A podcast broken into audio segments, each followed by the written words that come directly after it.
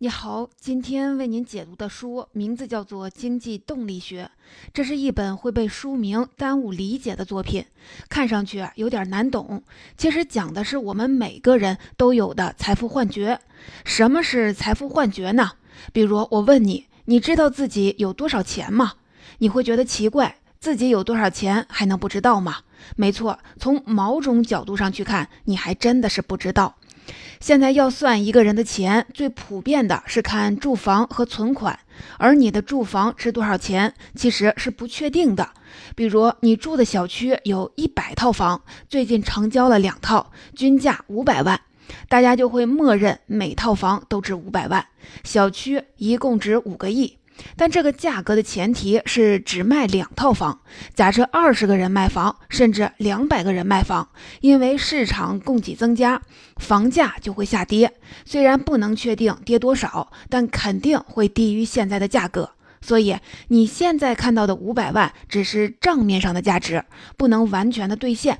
如果大家都想兑现，房价就会下跌，这就是财富幻觉。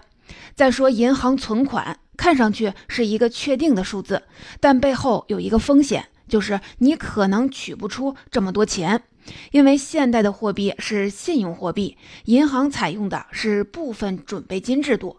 比如你存进一百块钱的现金，银行可以贷出去八十块，这八十块存进银行又能贷出去六十块，这样不断的反复，最后它能创造出五倍、八倍，甚至是十倍的存款。换句话说，我们在银行账户上的钱，大部分是用数字体现的。银行里实际上没有这么多的现金。如果这个银行的所有的客户都去提取现金，无论多大的银行都会立刻倒闭，我们的钱就会化为泡影。这也是一种财富幻觉。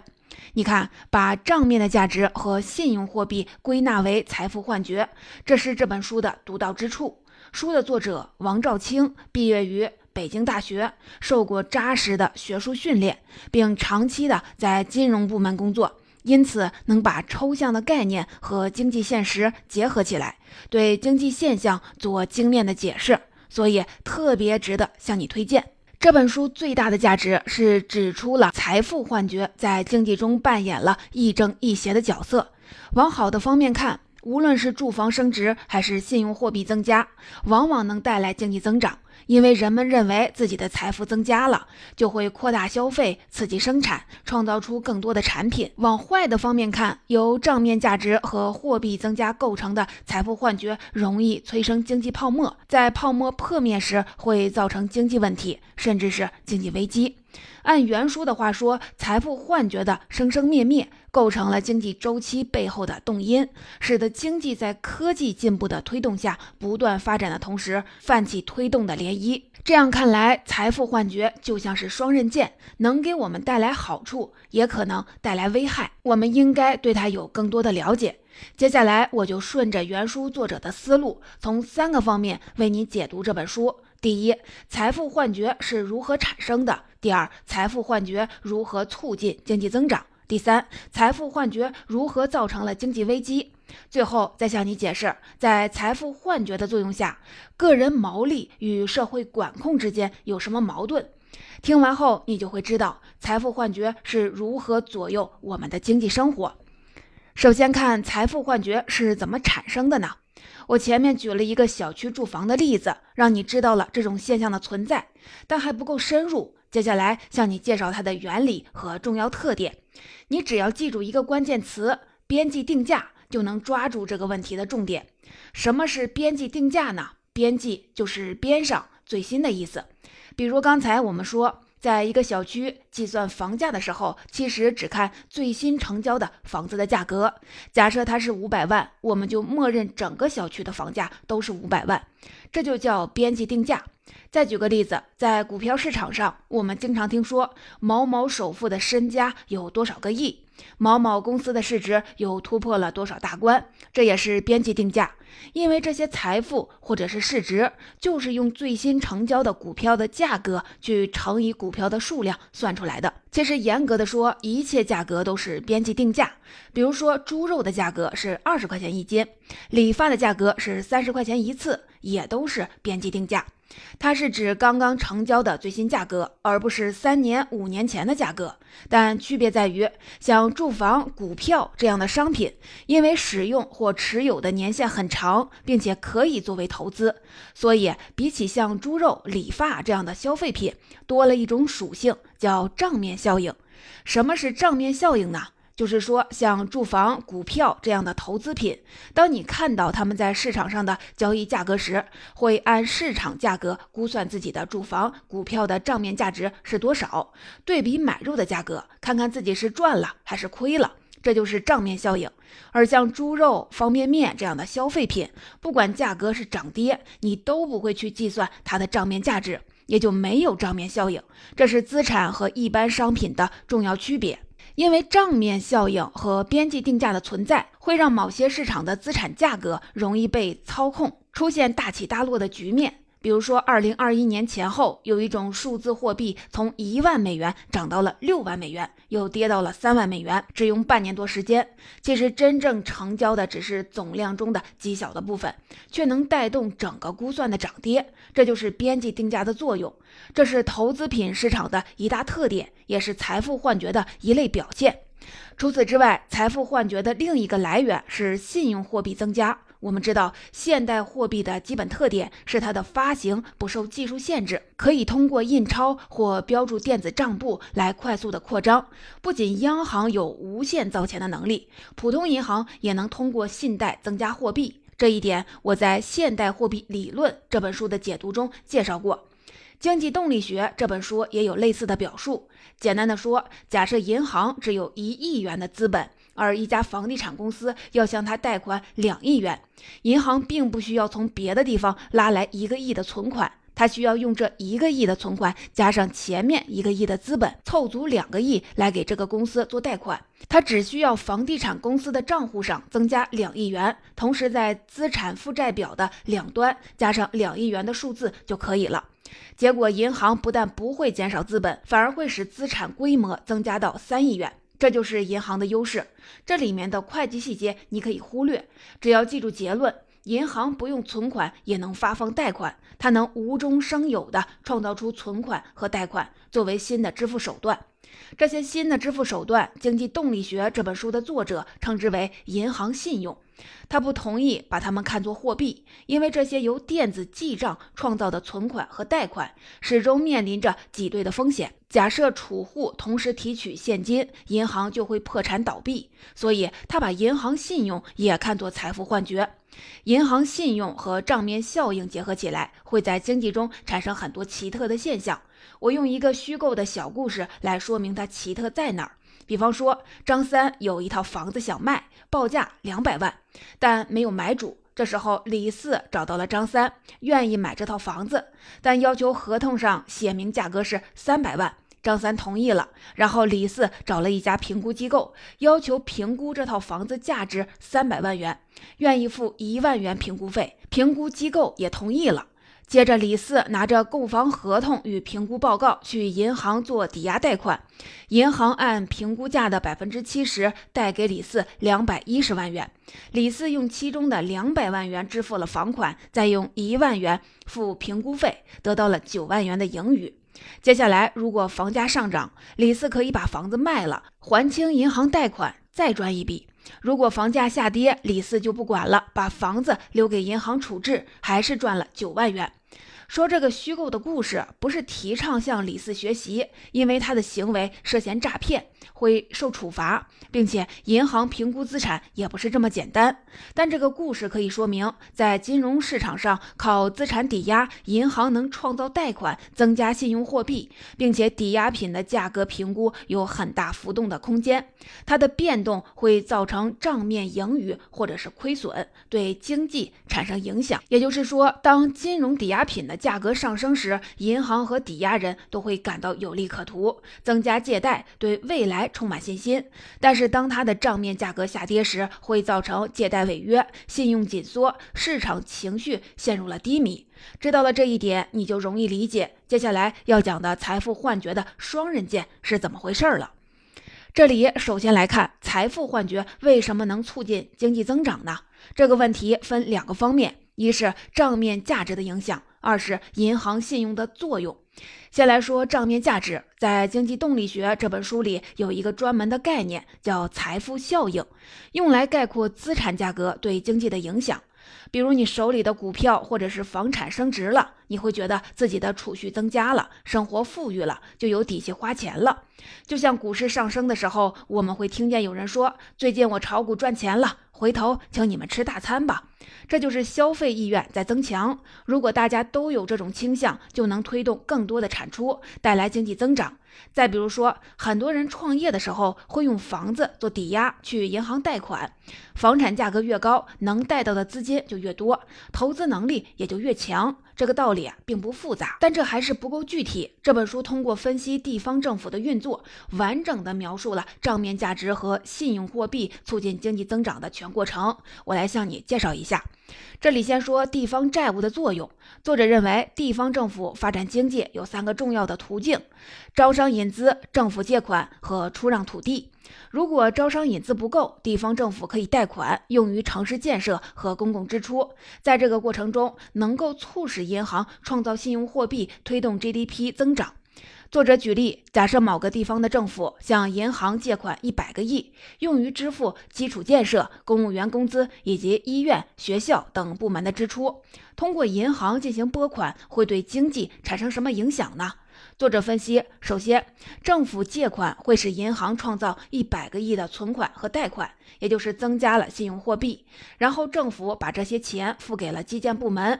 公务部门包括教师、医生，这些部门再把钱用于餐饮、娱乐、美容美发等消费，并且这些部门之间又会有购买和交易，比如公务员去买房，工人子女去上学，教师去看病等等，最终创造的 GDP 可能是最初政府贷款的好几倍。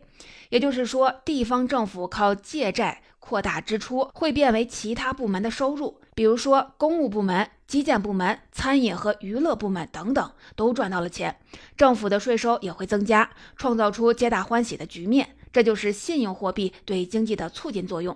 我们还可以再把信用货币和账面效应结合起来，看财富幻觉对经济的正面影响。作者认为，土地也是地方政府的重要收入来源。我们就顺着作者的分析，看看政府怎么通过出让土地来获得收入，会对经济有什么影响呢？首先，作者假设政府向房地产部门出让了一块土地，估价一百一十亿元。房地产部门用土地来做抵押，向银行贷款，获得了一百一十亿元的信用货币。因为政府为了鼓励开发，往往有财政补贴，房地产部门只需要转付政府一百亿就够了，留下十亿做房产开发。政府拿到一百亿之后，五十亿投入了基础建设，五十亿用于公务部门开支。基建部门和公务部门的人拿到钱以后，除了用于日常消费以外，还会拿出一部分的钱作为首付，再向银行贷款，向房地产部门购买住房。其他部门的人也会如此。这时候，信用货币再次增加，并且房地产部门通过出售房子，不仅能够连本带利的归还银行贷款，还能产生盈余。在这个过程中，房地产部门、基建部门以及各个部门创造出的 GDP 会远远大于最初的贷贷款，银行也非常的满意。作者分析，在这样的背景下，如果房价上涨，政府就有机会获得更高的土地出让金，或者通过抵押土地获得更多的借款；而公务部门、基建部门和其他部门的人买的房会升值，他们也会觉得自己更富裕，储蓄更多了。同时，房地产部门有机会赚取更高的利润，而银行则因为抵押的房产升值，经营状况得到了改善。所有的人都会因为房价上涨而获益。作者认为，还会鼓励更多的房地产开发，使房产越来越多，并拉动很多产业的发展。比如说，房地产的上游包括水泥、钢铁、有色金属，建房需要买工程设备，买房以后要装修，需要购买瓷砖、木板等装修材料，还要购置冰箱、电视、空调等电器。有些新开发楼盘在郊区又增加了对汽车的需求，甚至像发电、燃气这样的行业也会因为用电供暖的需求增加而快速的增长。作者分析，这一切的开始来自银行对房地产部门的贷款，或者说是政府用土地抵押创造的信用货币，而它的进一步的扩张，则是由于房价上涨造成的账面效应。所以啊，财富幻觉在某些条件下是可以促进经济发展和社会繁荣的。作者还提醒我们，财富幻觉促进经济增长是一个正反馈过程，也就是说，资产价格上涨会让人们觉得更富裕，于是增加消费，促进生产，并且可以通过抵押贷款让银行创造出更多的货币，从而进一步的推高资产的价格。这是一个自我强化、愈演愈烈的过程。但是如果这个过程被终止，正反馈就会朝相反的方向发展，也就是双刃剑的另一面。财富幻觉会造成经济危机。要理解这一过程，最重要的是搞清楚为什么经济增长会遇到限制，以及经济下滑是如何自我强化的。接下来我继续的为你介绍。说到财富幻觉制造经济危机，这里先要补充，财富幻觉促进经济增长，其实有一个隐含的条件。就是经济中有生产余力，余是剩余的余。什么是生产余力呢？按这本书的解释，生产余力就是没有被充分利用的劳动力和资源。比如说，经济体制不合理，科技水平相对落后，市场有效的需求不足等等，都会造成生产余力存在。它代表一定程度的资源浪费，也代表着经济的增长潜力。换句话说，经济增长有多种方式和动力，包括改革制度、发展科技。而财富幻觉之所以促进经济增长，其实是通过账面效应和信用货币的增加，提高了市场的需求。但是不管怎么样，经济增长在一定条件下是有限的，经济不可能无限的增长。在技术水平、自然资源和劳动力有限的情况下，经济有一个可能性边界。代表经济的最大潜力。当财富幻觉与经济增长的正反馈碰到这个隐形的边界时，就会像碰壁一样的被反弹回来，并且更严重的是，由财富幻觉推动的经济增长经常会带着金融泡沫。当它反弹和下坠时，伴随着泡沫的破裂会更加的猛烈。那么，泡沫是怎么产生的呢？关键就是金融市场的正反馈。人们对金融资产的判断，往往是看它过去的价格走势。越是上涨的投资品，人们越是看好它。于是争相的购买，进一步的抬高了它的价格，并且这个过程是跟账面效应和信用货币联系在一起的。